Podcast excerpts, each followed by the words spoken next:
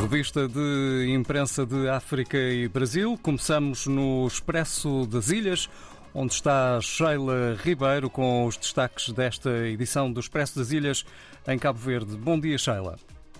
Bom dia, Vasco. Há menos de uma semana do início do ano, do ano, o Expresso das Ilhas traz a leitura de um conjunto de personalidades de diversos quadrantes políticos, sociais e económicos do ano de 2022 e uma antevisão de 2023 num momento marcado pela guerra na Ucrânia, pela escalada dos preços e por muitas incertezas quanto ao futuro próximo.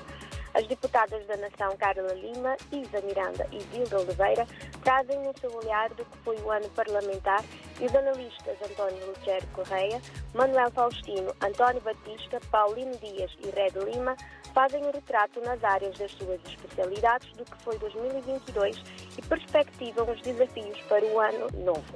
A política fecha sob o signo da mobilidade, dívida, congressos partidários, manifestações, mudanças ministeriais. O ano político cabo-verdiano foi tudo menos monótono e fica ainda marcado pela condenação do ex-deputado Amadeu Oliveira a sete anos de prisão pelos crimes de atentado contra o Estado de Direito e um dos crimes de ofensa à pessoa coletiva. Um saltinho ação decente para um balanço local que nos mostra que este foi o ano de desentendimento. Na ilha, de nenhum outro assunto se terá falado tanto em 2022 como da crise política na Câmara. Uh, mas o ano também fica marcado pelo arranque das obras no terminal de cruzeiros e a inauguração do CNAC. Na secção de Economia 2022 foi o ano da continuação das crises.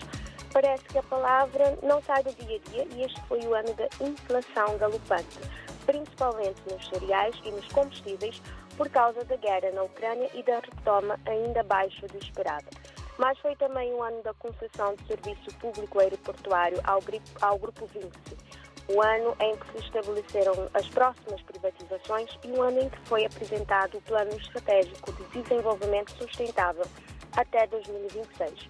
Já na sociedade, o destaque vai para a liberdade de imprensa e saúde. A decisão do Ministério Público em constituir três jornalistas e dois jornais arguídos, mais a queda de Cabo Verde no ranking mundial da liberdade de imprensa provocou um grande debate na sociedade. Afinal, o que é liberdade de imprensa e o que não é? O ano também ficou marcado por episódios que revelaram fragilidades no sector da saúde. Uh, na cultura, 2022 fica marcado pela retoma presencial das atividades culturais, estavam limitadas devido à pandemia da Covid-19. Contudo, nem todas tiveram ainda lugar, como foi o caso do esperado Creole Jazz Festival e do Carnaval. O ano terminou com a chegada do documentário Cesária Évora, da portuguesa Ana Sofia Fonseca, a Cabo Verde, com sete sessões que aconteceram nas ilhas de São Vicente, Santo Antão e Santiago. Finalmente, a modelo cabo-verdiana Stephanie Amado foi eleita Rainha Continental e recebeu a faixa de Primeira-Dama de Miss Internacional 2022 num evento que aconteceu no Japão. E ainda na edição 1100, o leitor pode ver uh, o balanço das notícias internacionais. É tudo.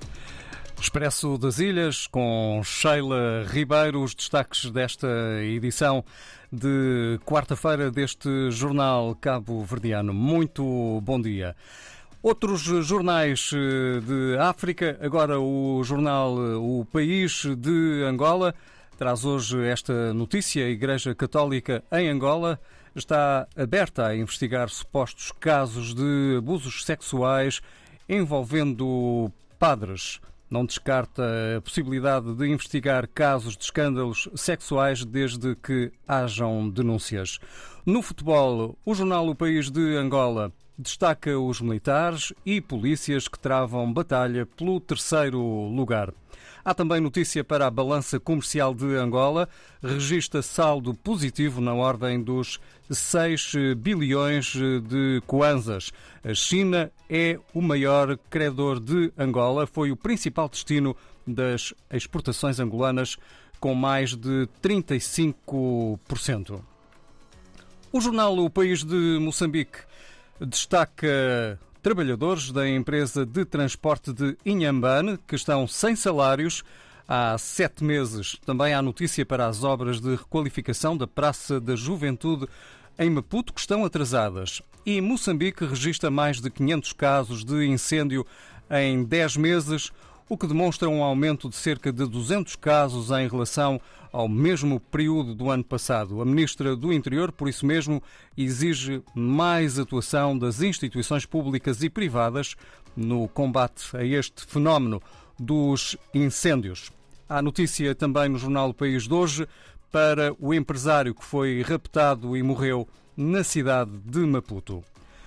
A STP Press de São Tomé e Príncipe destaca a visita de Patrícia Trovoada a Angola e também o anúncio do apoio de 15 milhões.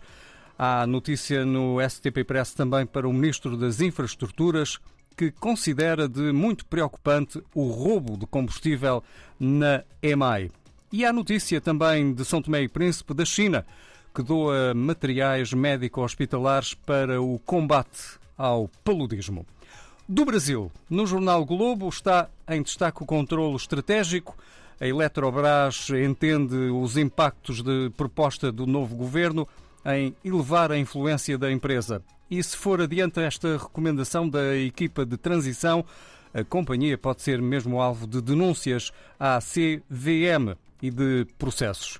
No jornal Globo lê-se também hoje de Lula, que assume o governo com mais de um milhão de contribuintes brasileiros à espera de benefício do Instituto Nacional de Segurança Social. Ainda para ler no Jornal Globo as frases mais marcantes do ano em 2022.